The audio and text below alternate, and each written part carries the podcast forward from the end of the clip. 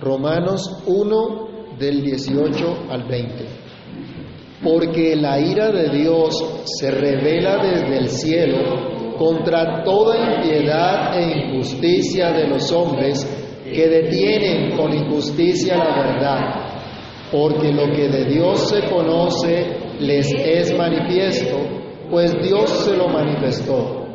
Porque las cosas invisibles de Él, su eterno poder y deidad, se hacen claramente visibles desde la creación del mundo, siendo entendidas por medio de las cosas hechas, de modo que no tienen excusa.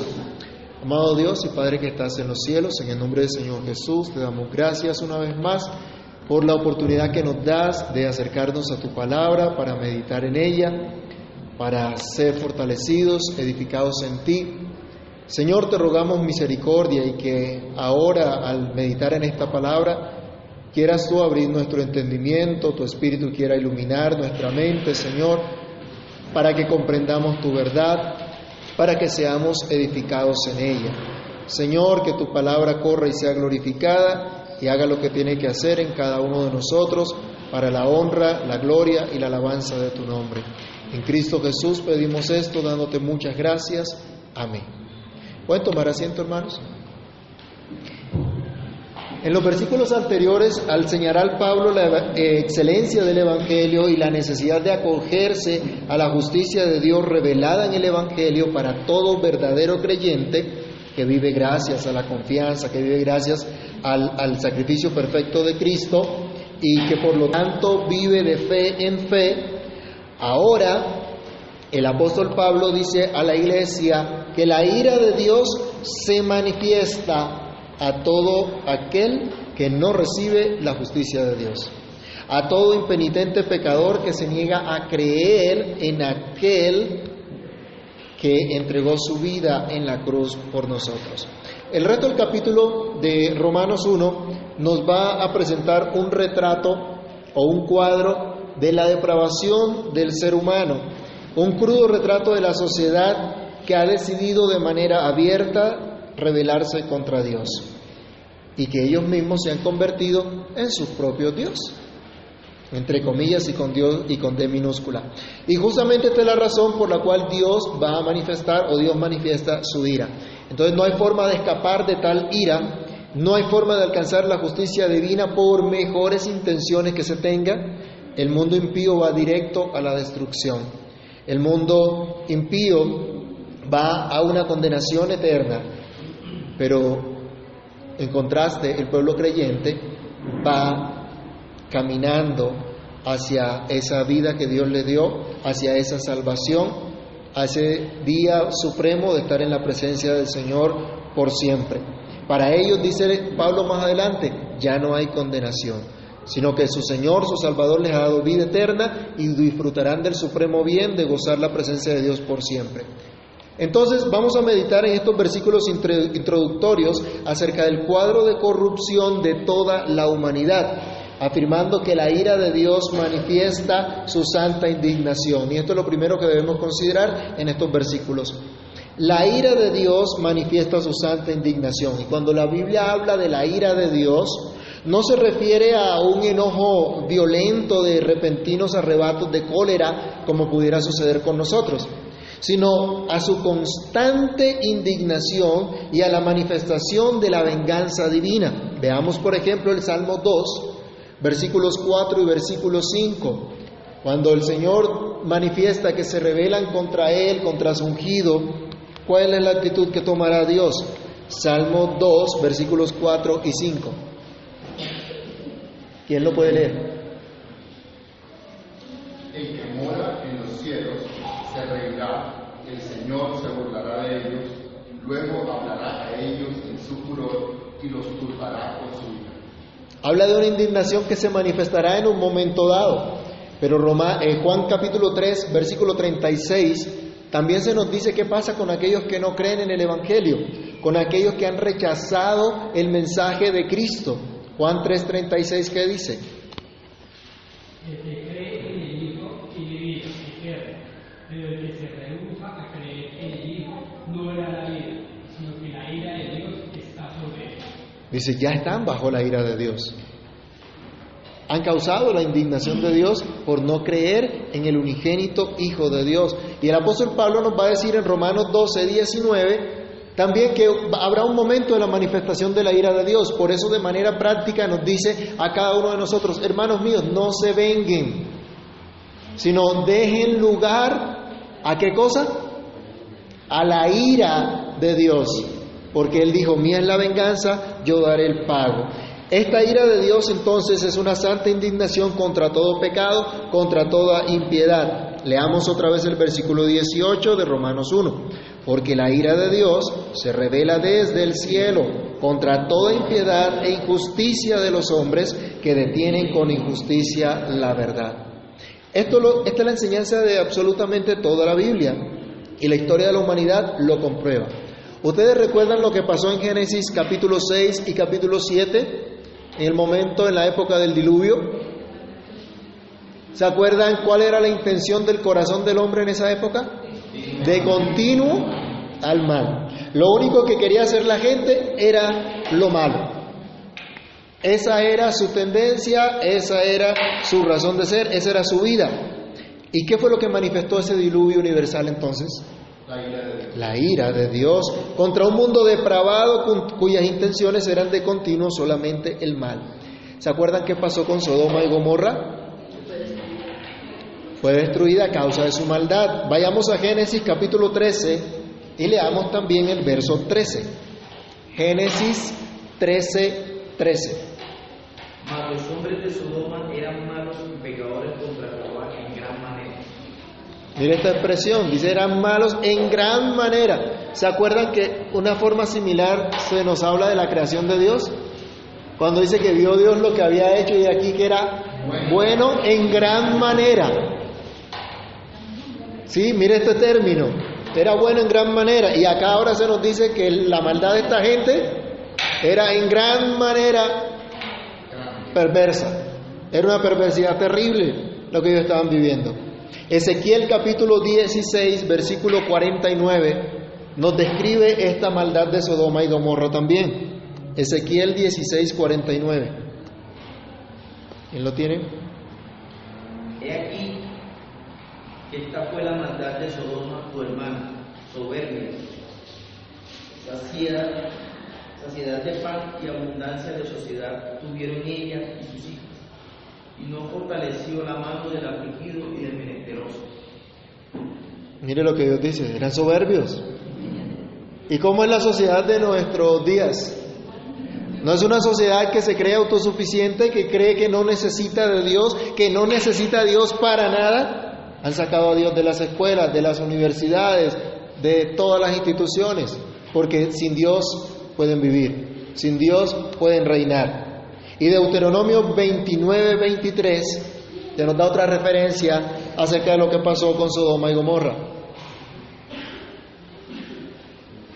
Deuteronomio 29, 23. Azufre estará abrazada toda su vida. No será sembrada ni producir, y crecerá en la tierra seca, como sucedió en la destrucción de Sodoma y Gomorra. ¿Qué pasó finalmente con Sodoma y Gomorra? Dios las destruyó. Halló fuego de Dios sobre ellos y fueron destruidos. Los habitantes de Sodoma y Gomorra fueron destruidos a causa de sus perversidades. El juicio divino contra ellos es un anuncio del juicio de Dios, el día final, contra todo aquel que hace lo malo, como dirá Pablo acá en Romanos capítulo 2, versículo 9, donde nos dice tribulación y angustia sobre todo ser humano que hace lo malo, el judío primeramente y también el griego. Y se acuerdan que el Señor Jesús en Mateo 7 también dijo, no todo el que me dice, Señor, Señor, entrará en el reino de los cielos, sino solo aquel que hace la voluntad de mi Padre que está en los cielos. Dice que en aquel día Él les va a decir, apártense de mí, malditos, nunca los conocí. E irán a su condenación. Apocalipsis 21, 8. Todo aquel que no fue hallado, que no fue inscrito en el libro de la vida, fue lanzado al lago de fuego. Todos los que hacen lo malo, todos los que son irreverentes e injustos, no se van a someter jamás a la ley de Dios. Y más adelante el apóstol Pablo nos va a decir que tampoco pueden en Romanos 8, ¿no? El que anda según la carne, el que quiere agradar la carne, no puede agradar a Dios. Pues solo viven para sí mismos, para su propio Dios y no para el creador de todas las cosas. Las más nobles intenciones y acciones del mundo que no teme a Dios, del mundo que no considera la santa presencia de Dios, son injusticia, son impiedad y no merecen otra cosa sino la ira de Dios. Hermanos, esta era la condición de la sociedad en Roma cuando Pablo le escribe a la iglesia esta carta. Y era la condición en la que vivieron la mayoría de los creyentes de esa iglesia antes de conocer al Señor, pero de allí Dios los sacó y los llevó a obedecer la fe del Evangelio. Pero esta también es la realidad que vive nuestra sociedad actual. Gracias a Dios por habernos sacado de esa condición. Pero miremos a nuestro alrededor, miremos a nuestros vecinos, a nuestros familiares, a nuestros conocidos y amigos que no creen en Cristo, que no confían en el Señor como su Salvador. Miremos incluso a los que son más decentes, están sin Dios y están expuestos a la ira divina. Quiera Dios salvarlos y quiera Dios que nosotros seamos humildes para comunicarles las buenas noticias, porque la ira de Dios manifiesta su santa indignación contra los que obstruyen la verdad. Otra vez nuestro versículo nos dice, porque la ira de Dios se revela desde el cielo contra toda impiedad e injusticia de los hombres que detienen o que obstruyen con injusticia la verdad. Por cierto, este texto nos recuerda que la ira de Dios no es contra un ente abstracto, no es, contra un demonio como algunos creen. Es contra aquel hecho a la imagen, semejanza de Dios y que ha pecado contra Dios. Contra ese es la ira del Señor. Entonces, acá debemos tener cuidado y considerar lo que la Biblia nos enseña. Dios está airado contra el pecador todos los días. Juan decía, el que no cree en Cristo ya está condenado. La ira de Dios está sobre él. Toda aquella persona que no se somete al señorío de Cristo está bajo la ira de Dios. Todo aquel que es soberbio y que no quiere arrepentirse de su maldad, sino que aparte de hacer lo malo, hace todo lo posible por obstruir la verdad, por impedir el avance de la verdad y llenan su camino de mentira. Veamos por ejemplo el Salmo 53, verso 1 y el Salmo 73, 11. ¿Qué es lo que dicen los necios? Salmo 53, 1. Dicen necio en su corazón. Se han corrompido e hicieron abominable maldad. No hay quien haga bien. Entonces, ¿qué es más fácil decir? Dios no existe. Para hacer toda clase de perversidad. Para hacer toda clase de maldad. Entonces el necio simplemente dice, Dios no existe. Y dan rienda suelta a todas sus impiedades. Salmo 73, versículo 11.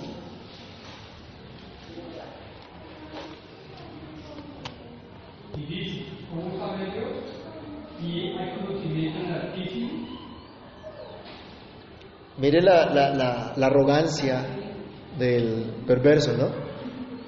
Si Dios existe, está bien lejos y no se ocupa de nuestros asuntos. ¿Qué va a saber Dios? Y hay algunos que viven como si Dios no se enterara de lo que hacen, de lo que viven. El salmista decía, ¿a dónde me iré de tu espíritu? ¿A dónde me voy a esconder? ¿A dónde voy que tú no me veas, que tú no conozcas? No hay forma. Y miren, por ejemplo, hermanos, hoy en nuestra sociedad moderna y progresista, ¿cuántas mentiras hay en nuestra sociedad? Hoy se ha mentido y se le ha dicho a las mujeres que tienen derecho a la interrupción voluntaria del embarazo. Esto no es más que un eufemismo para decir derecho fundamental a matar al no nacido. ¿Y quién dijo que existe el derecho a matar? Eso no existe. Pero lo cambian el vocabulario y meten una mentira y están destruyendo la vida. No solo de esos no nacidos, sino también de las mismas madres. Le venden a la mujer que están ejerciendo sus derechos sobre su cuerpo y que pueden realizarse como ellas quieran y entonces los impíos promueven leyes injustas que patrocinan la práctica del aborto. Las clínicas abortistas lo llaman aborto seguro. Y si usted va a hablar con un médico serio, le dirá que no existe tal aborto seguro. Es una mentira. Supuestamente así van a liberarse, van a vindicarse, cuando en realidad lo que están es destruyendo a las mismas mujeres. Y aparte de ello, beneficiando a los que comercializan con los órganos de los niños abortados. Pero esto no lo dicen, esto no lo hablan, esto lo esconden y con mucha astucia y con mucha injusticia ridiculizan a la gente que se opone a estas ideas, a estas prácticas, y los tildan de intolerantes, de retrógrados, pero a pesar de eso usan sus impuestos para financiar a estas clínicas abortistas. Paradójico, ¿no? Que ocurran estas cosas. Detienen la verdad con injusticia, incluso buscando privar de la libertad a los profesionales que se niegan a practicar un aborto. No se ha escuchado noticias que por ahí hay en algún país, no sé si es en Argentina, donde están mirando si, si, si meten preso a un médico que se negó a, a practicar un aborto. Muchos ejemplos más podríamos citar de la corrupción total de nuestra sociedad, la que algunos dicen es una sociedad progresista. Pero no es mejor que la podrida generación que vivía en la época del apóstol Pablo y en la cual estaba la misma iglesia de Roma en el primer siglo. La sentencia sobre esta misma generación es la sentencia que hubo sobre aquella generación maligna y perversa. La ira de Dios está sobre ellos. Y esto nos lleva entonces a nuestro segundo punto, y es que la ira de Dios manifiesta su justo castigo a toda impiedad e injusticia. Sodoma y Gomorra fueron destruidas justamente la generación perversa del tiempo de Noé fue destruida justamente. Sus pecados merecían el juicio divino. Y hermanos, si hoy el Señor se decide acabar con este planeta y destruirlo, lo hará con plena justicia. La Biblia nos dice en 2 de Pedro 2.9 que Dios sabe librar a los suyos. Librará a su pueblo pero condenará a todos los impíos, a todos los que practican y promueven toda clase de injusticia. Segunda de Pedro 3:10. El día del Señor vendrá. Y algunos que como que se les olvida, piensan que eso nunca va a ocurrir. Pedro mismo dice, no, en la venida del Señor no se atrasa como algunos piensan que tiene por tardanza, sino que Él es paciente con todos para que no perezcan, sino que procedan al arrepentimiento. Pero el día del Señor vendrá. De que viene, viene. Él cumplirá su promesa y castigará toda clase de maldad. Este mundo impío, esta generación maligna y perversa, no podrá alegar delante de Dios que nunca supo, que nunca conoció que Dios estuviese en desacuerdo con su impiedad, con su injusticia. Nunca podrá decir, ay, es que Dios nunca me habló, porque Dios se ha dado a conocer, dice el versículo 19, porque lo que de Dios se conoce les es manifiesto, pues Dios se lo manifestó. ¿Ustedes han escuchado por ahí que el desconocimiento de la ley no exime de su cumplimiento? La gente podrá decir, es que yo no leía la Biblia, entonces Dios no me puede juzgar porque yo nunca leí la Biblia. Dios le manifestó. Lo que de Dios se conoce, Dios se lo manifestó. Dios se ha dado a conocer. Esto mismo lo va a afirmar en capítulo 10, vamos a leerlo rápidamente, Romanos 10, 18.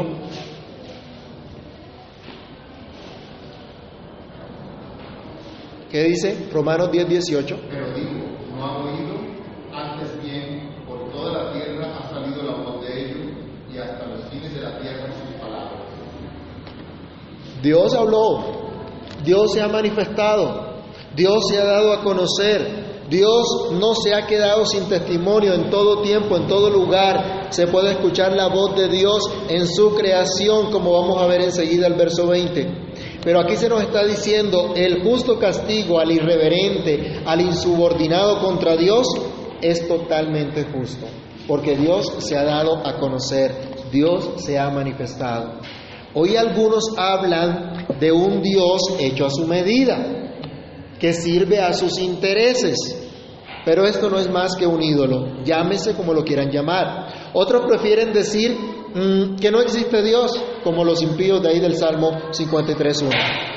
Simplemente lo hacen para sentirse libres de las exigencias de la santidad y de la justicia de Dios.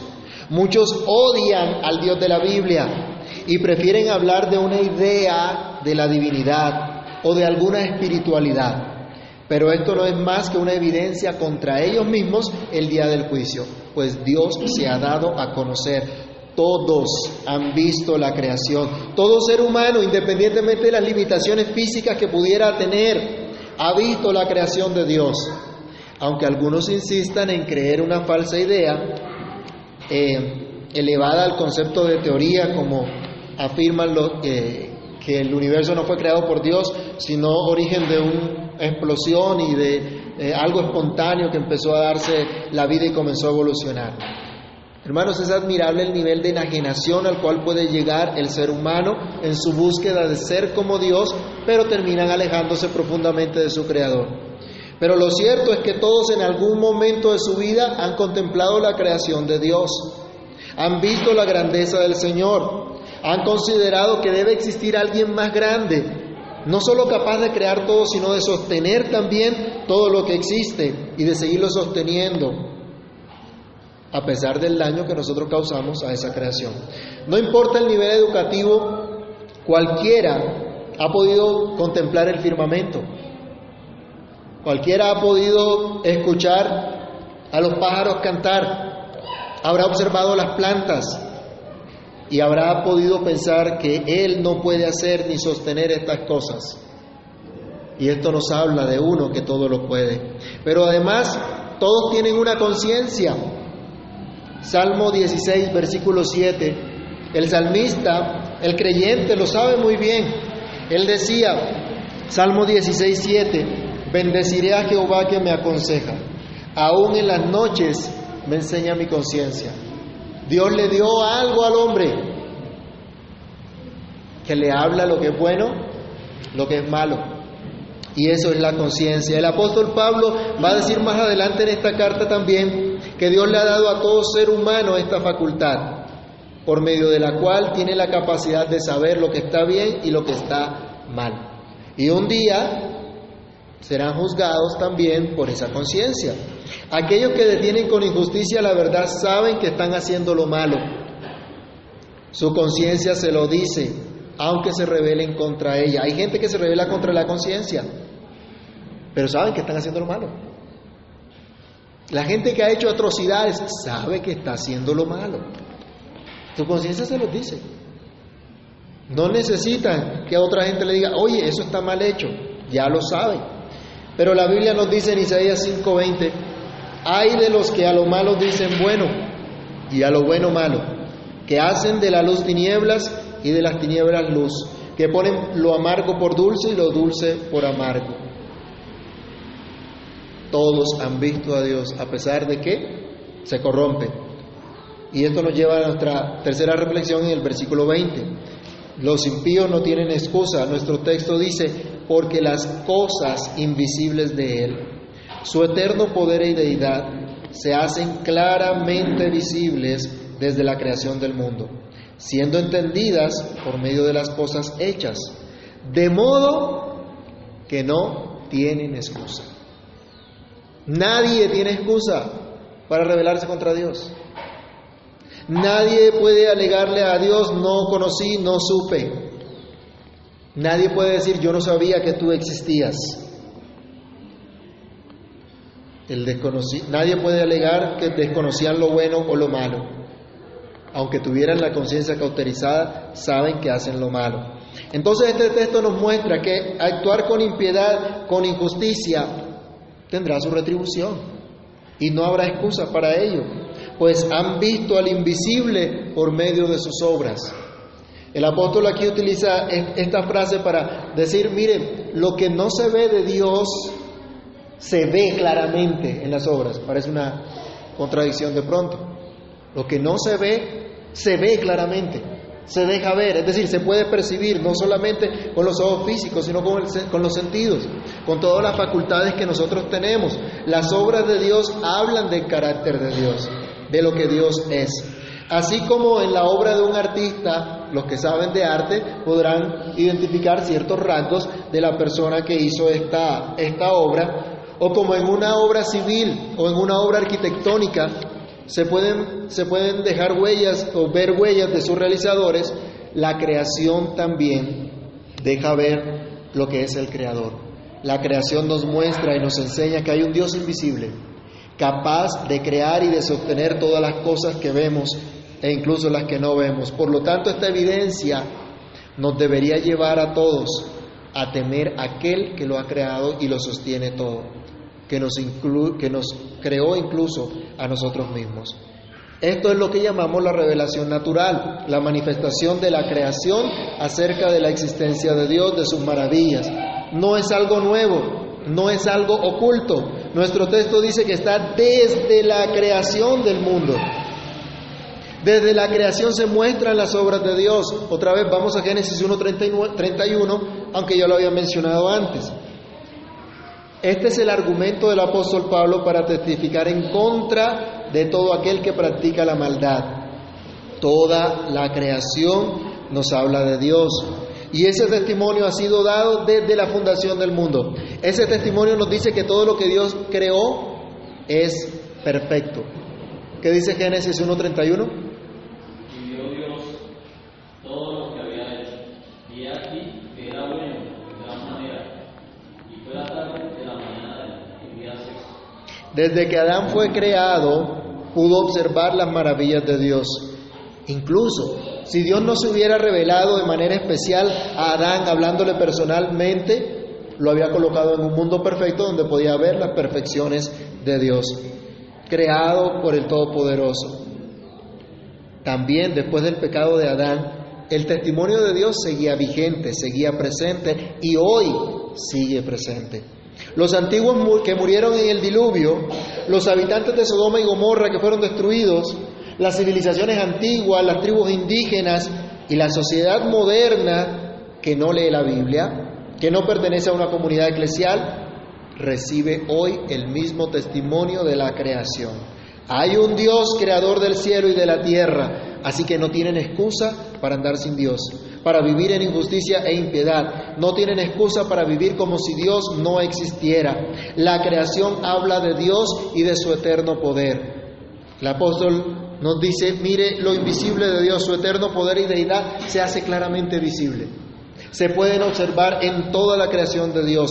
Dios es invisible, pero sus obras demuestran que Él existe. Permiten ver claramente que Él es todopoderoso, que Él es eterno, que Él es providente, que Él es infinitamente sabio, que Él es el creador y gran arquitecto de todo lo que existe. Y entonces todos deberían deducir que por esta razón le deben total sujeción, total obediencia. Leamos el Salmo 19, versículos 1 al 6. Y en casa les invito a repasar el Salmo 104, donde se nos habla de toda esa providencia de Dios en toda su creación. Pero leamos aquí hoy solo el Salmo 19 del 1 al 6. Los cielos cuentan la gloria de Dios, y el firmamento anuncia la obra de sus manos. Un día emite palabras, a otro día, y una noche, a otra noche, declara sabiduría. No hay lenguaje ni palabras, ni esto llega a su voz. Por toda la tierra salió su voz, y hasta el, hasta el extremo del mundo sus palabras. En ellos puso tabernáculo para el sol, y este, como esposo que sabe de su estado, se alegra cual gigante para correr, el, para correr el camino. De un extremo de los cielos es su salida, y su curso hasta el término de ellos, y nada hay que se esconda de sus calores. Palabras, el salmista está diciendo, ¿quién hizo todas estas cosas? Estas maravillas de quién nos habla? Pues de ese Dios que es maravilloso. Dice, los cielos cuentan, nos hablan. ¿Existe alguien supremamente diferente de todo, de todos? ¿Existe alguien que construyó todas estas cosas? Pero miremos la sabiduría con la cual construyó todas las cosas. ¿Han escuchado del calentamiento global y de todos estos cuentos, cierto? ¿Cuántos años lleva el Sol cumpliendo su función? ¿Y cuántos años lleva la Tierra haciendo su función? ¿Y saben por qué? Porque Dios lo sostiene. Porque Dios sostiene todas las cosas, como les decía antes, a pesar de el daño que nosotros causamos, incluso a nuestra propia tierra, al lugar que Dios nos dio. Pero si Dios no sostuviera estas cosas, ya estaríamos deshechos, no existiríamos. Dios sigue sosteniendo, sigue haciendo las cosas. Los científicos se asombran de algunas partes de la creación. Por ejemplo, del funcionamiento complejo del cuerpo humano, de la capacidad del cuerpo humano, por ejemplo, de reaccionar ante la enfermedad, de defenderse ante una enfermedad. Cómo va creciendo, cómo se va desarrollando. Algunos están súper impresionados con el funcionamiento del cerebro y estudian redes neuronales. Y los que tienen alguna noción de sistemas ven que eso es el boom hoy día en inteligencia artificial, donde se quiere que las máquinas puedan procesar como nuestro cerebro procesa. Están embelesados y admirados de todo esto, de la mente humana. Pero son pocos los científicos que consideran al que hizo estas cosas, al que diseñó todas estas cosas. La creación habla a toda la humanidad que Dios existe y por lo tanto no tienen excusa para ser injustos, para ser irreverentes. La creación en todo lugar muestra que Dios es todopoderoso y si tiene poder para crearlo todo, también tiene poder para sostenerlo todo, para vigilar sobre todos. Entonces, todo lo que hagan los hombres también será objeto del juicio divino. La creación toda es evidencia de la existencia de Dios, evidencia de su poder, de su bondad, de su sabiduría, la cual los hombres impíos se han negado a adorar, de tal forma que su conducta impía e injusta es totalmente inexcusable.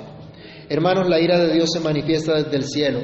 El testimonio de la creación va a condenar a todo aquel que vive injustamente como si Dios no existiera, y a todo aquel que obstruye la verdad con su injusticia. No tendrán escapatoria ni nada que decir en su favor, y solo esperarán la sentencia el día final que les diga culpables y estarán separados de Dios por la eternidad en el lago que arde con fuego y azufre. Aunque algunos digan que el infierno no existe, que es una metáfora o cualquier otra cosa. Hoy hay pánico a nivel mundial y la gente le tiene miedo al coronavirus, al COVID-19, y han generado un pánico en todo lugar, pero no temen al juicio de Dios. No temen aquel que los va a castigar por sus obras impías. Incluso los que han propagado este virus, ¿no? Porque sabemos que hay muchas cosas detrás de todas de todos estos virus que salen de un momento a otro y, y arman negocio más de uno. Hermanos, no le tengan miedo a los virus. No le teman al que puede matar el cuerpo pero no puede dañar su alma. Ténganle miedo a aquel que puede destruir el cuerpo y el alma en el infierno y lo hará justamente, pues ha dado testimonio en su creación declarando que hay un solo Dios al cual debes someterte, al cual debes obedecer. Por lo tanto, recibe la justicia de Dios por medio de la fe en su Santo Hijo Jesucristo es la única forma de escapar de esta ira de Dios que se manifiesta desde el cielo. Solo en Cristo podrá ser hallado santo, justo, inocente. Solo en Cristo puede ser librado de la ira eterna y del castigo justo que Dios dará a toda obra injusta. Solo en Cristo vas a ser transformado y poder tener una vida nueva y siempre podrás tener confianza de no estar expuesto a esa ira que se revela contra la impiedad y la injusticia de los hombres que hacen lo malo. Descansa y recibe la justicia de Cristo para que no recibas la ira eterna. Padre que estás en los cielos, en el nombre de Cristo Jesús damos gracias por tu palabra, damos gracias por tu ayuda, tu bondad y tu infinita misericordia. Permítenos, Señor, volvernos a ti de todo nuestro corazón. y ser de aquellos que reciben tu gracia, que reciben por la fe la justicia perfecta que nos asegura que ya no hay condenación para nosotros. Señor, ayúdanos, ayúdanos a confiar realmente en ti. Ayúdanos Dios a reconocer nuestra condición y nuestra tendencia natural a alejarnos, apartarnos, a desobedecerte. Pero ayúdanos, Señor, a ser sensibles a tu voz, porque nos hablas a través de nuestra conciencia, indicándonos lo que es bueno, lo que es malo. Nos hablas en toda tu creación, Señor, mostrándonos tu poder y sabiduría. Pero en una manera especial a nosotros nos hablas por tu palabra. Permítenos, Dios, tener realmente un corazón que entienda, oídos que escuchen atentamente tu verdad. Ten misericordia de nosotros y ayúdanos a obedecerte, Señor. Ayúdanos a someternos a tu verdad, a tu justicia que también ha revelado por medio del Evangelio, por la buena noticia del Evangelio. Ayúdanos, Dios, a entender que este mundo que está a nuestro alrededor, que te aborrece, que te odia, está bajo condenación y que no podemos identificarnos con un mundo que te aborrece, que te odia. Ayúdanos, Señor, a testificar, a, a, proclamar esta buena noticia, para que aquellos que tú has escogido, Señor, escuchen esta justicia que viene de ti y sean librados de la ira eterna. Ayúdanos, Señor, ayúdanos, Dios, a creer tu palabra, a creer tu verdad, a creer que este mensaje, Señor, realmente es importante y que realmente debemos poner por obra el refugiarnos en ti, el confiar en ti y el mostrar a todos que todos por naturaleza estamos en bancarrota y en ti, solamente en ti, Señor, es que podemos tener esperanza. En tus manos nos colocamos y pedimos tu ayuda, tu dirección, que durante esta semana recordemos esta palabra y podamos, Señor, vivir confiados en ti, seguros, agradecidos, viviendo para la gloria de tu nombre y que aprovechemos la oportunidad que tú nos des para compartir el Evangelio también. En el nombre de Cristo Jesús, oramos dando muchísimas gracias. Amén y amén.